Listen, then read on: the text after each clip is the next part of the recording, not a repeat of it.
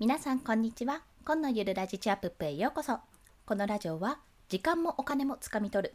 家族全員が豊かに過ごせるようゼロから始める収益化ノウハウやライフハックをお届けします。はい。本日のテーマはじゃじゃん。毎日ブログを書き続けないことのデメリットです。毎日ブログをね書き続けない、まあ、書き続けられてない私から送る。マジこれデメリットというお話をですね。マジこれデメリットです。MKD ですね。第5みたいな感じでお話ししますね、まあ、3つ。もう本当に単純に3つありますのでご紹介します。1つ目は文章力が落ちる。2つ目は認知されづらい。3つ目は結果が出るのが遅くなるというところ。これ全部ね流れです。文章力が落ちて認知がされづらくなって最終的に結果が出るのが遅くなるというとこ。ろ、まあ、この3つについて1つずつ解説をしていきます。まずこれね本当に本当にそうなんですけど文章力が落ちます。あのね不思議ですよね。まあ不思議でも何でもないんだ。これ本当にあのよく皆さんスポーツの、えっと、野球部のね素振りとかで例えられてるんですけども、まあ、私吹奏楽部だったんで吹奏楽部の練習で例えてしまうとあの練習ってね休むことももちろん大事なんですよ口を休めるとかねあの体を休めるって意味で休むことも大事なんですけども日々同じことをやっていないと基礎練を怠ったりするだけでガクンと下がるんですよね。もう本当にだから何て言うのかな吹奏楽でいうと楽器のうまさ上手さっていうのいろいろあるんですよ。音の出し方もそうだし表現の仕方もそうだしまあ高音域が出るか低音域が出るかその幅が振れ幅がすごいかとか細い音じゃなくて太い音が出るかとかねほんといろいろもう言ってしまえばいろいろあるんですけどもそれがね、まあ、パロメーターパラパパロメーターパラメーターかみたいに、まあ、円グラフみたいにカカカカあの音の音質の良さとかこういろいろねあったとしたらそれがね本当にねガクンって下がるんですよ。今までゴゴゴゴゴゴゴみたいな感じであ綺麗な円円円状円状っていうのかな、まあ、なってたね円に近いようになってたねっていうのが本当にそれが4になったり3になったり2になったりってねぎっちゃぎざになるんですよもうそれぐらいに如実に現れるだからもう転がる時は一発でって感じですねなのでそれをそうならないためにもう強豪校とかってやっぱり毎日練習してるわけじゃないですか。もう某有名な私立のねあの吹奏楽部が強い学校とかは365日中363日かな？元旦と大晦日ぐらいじゃない？確か休みなの。休みだったっけなむしろ。っていうようなところがあるんですよ。最初それ聞いた時うえーって思ったんですけどでもね言ってることはね間違ってないんですよ。うん、そりゃそうだ本気でやってあのクオリティをもうお金を払ってでもやっぱり見たい聞きたいと思うクオリティを出すにはやっぱ毎日が毎日の練習が欠かせないわけですよね。それと同じでブログもやらないと本当に文章力がガクンと落ちます。なので、まあ、私今ブログちょっと更新できてないんですよノートも更新できてないんですけど写経だけはやってますこれはこれをこの写経もやめたら多分私は本当文章を書けなくなるって思ってるのでそこだけはギリギリのね命綱みたいな感じでやってるんですよ。ということでまず1つ目のデメリットは文章力が落ちるということ。で2つ目は認知されづらいってこと。これがねもうこれは単純な話ですよ。ブログももしくはノートもこれってツイッターも音声配信も全部一緒で毎日更新しないと毎日更新しないと人の目にさらされなくなるんですよね。それそうですよね。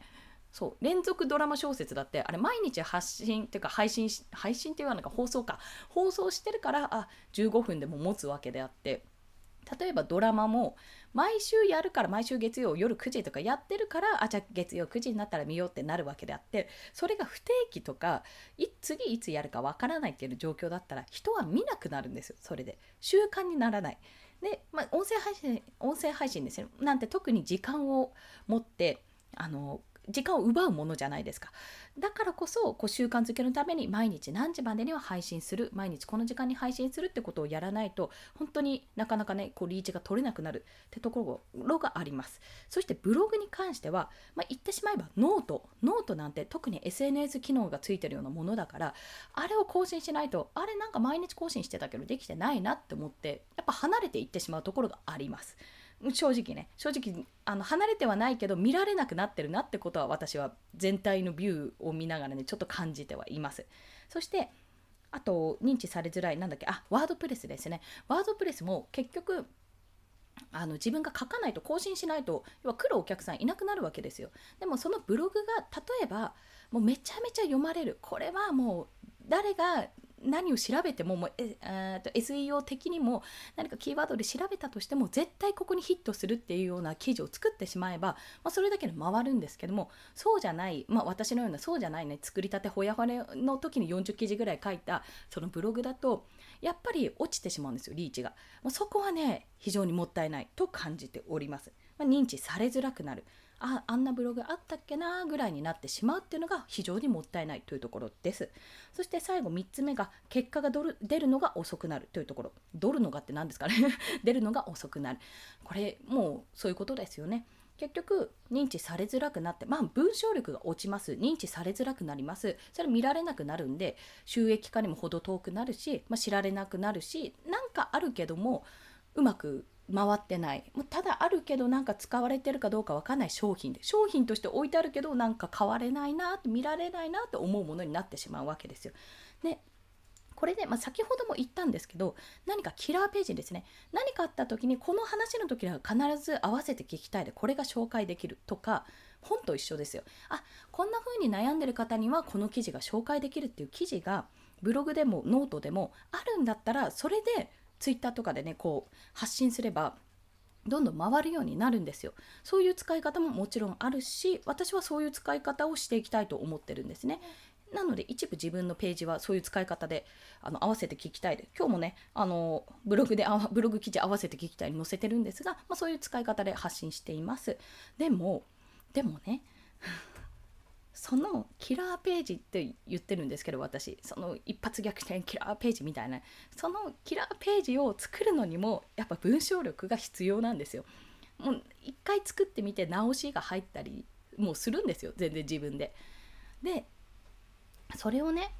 あのじゃあこうでもないああでもないこうでもないってやり続けてたら結局発信できなくてどんどんどんどんいろんなことが遅くなると後手後手になって、まあ、結局出してないから世に出されてないから人は誰も見てないわけですよ。見てないしあの商品を置いてあるお店もなんかなかなか新しいもの出ないしもういいかなこのお店って言ってどんどん遠のいていってしまうっていう状態になってしまうだからこそ書いてすぐに発信した方がいいんですよでもまあ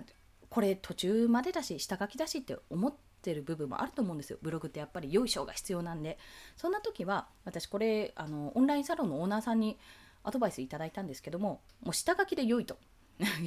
下書きで良いというか途中でもいいって言われたんです。それタイトル1つだけとかじゃダメですけど例えばチャプターがね123大見出しですよ。大見出しが5個ぐらいある中でじゃあまず1個出すと。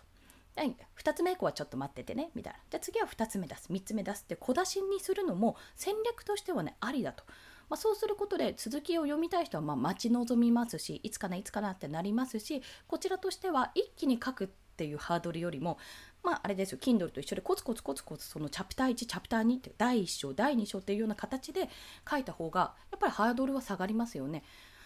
で見る方にしてみれば次が楽しみっていう風にもなるし書く本にしてみれば楽っていうような形になるのでこういう形でねブログを書き続けたいと。私は毎日ブログを書き続けたい。でもできてないから一回リセットしてその下下書きじゃなくて途中戦法をね途中でも出すぞ戦法をやりながらまた自分のワードプレスのブログもノートのブログも更新していきたいとそう考えてるというお話でした。はい、自分の今自分への戒め回ということで 今日はお話しさせていただきました。ということで本日毎日ブログを書き続けないことのデメリットですね3つお話ししました1に文章力が落ちる2に認知されづらい3に結果が出るのが遅くなるということです。ね、せっかく作ったんだからやっていこうよっていう話ですね。はい。ということで本日の合わせて聞きたいは毎日ブログを更新するための3つのコツまあ私のブーメラン記事ですねうーってぐさーってきてます その記事があのブログで書いてありますのでよろしければお読みくださいそしてこれ これです、まあ、人からのね知った激励というか、まあ、知ったった知った知った知った知った途中激励みたいな感じなんですけどももうなんかこう煽られたいなんか背中を押してほしいお尻叩いてほしいペンペンよし行け頑張れってやってほしい頑張れじゃないななんでやらないの草ですかね。そんな感じでねやっぱ後押しが欲しいよって思ってる方池早さんの無料メルマガもう購読してください。してしていて読めてない人は読んでください。厳しい言葉をかけてもらいましょう。やっぱブログ書けと。これはですね本当にねあの本当に自分が落ち込んだ時とかあなんかダメだな全然できてないなって負の方向にねその負の方向にできてないなできてない自分を甘やかしてるなって思っている時に読むとねすごくねぐさっときます。ぐさっときてなんだよっていうよりやべえやっぱりやんなきゃなって 思うような気持ちになるので、はい、常にそこに2日にいっぺんこうぐさりと入ってくるのでよろしければご覧ください。ということでそちらのリンクも貼っておきます。はい。それでは今日もお聴きくださりありがとうございました。この放送いいねと思われた方、ハートボタンもしくはレビューなど書いていただけると泣いて跳ねて喜びます。失礼しました。なんかね、ちょっと鼻声チックになってきたね。我が家はですね、もうそろそろ6月ということなんですけども、早々にクーラーを入れて除湿したり、冷房をかけたり、もうそんなに暑くないのに風が全然入ってこないということでやったりしております。電気代が恐ろしいというような状況ですので皆さんはねうまく工夫して電気代あまりかけないようにでも暑すぎて熱中症にならないように対策をとっていきましょう。それでは今日もこれから一日頑張っていきましょう。コンでした。ではまた。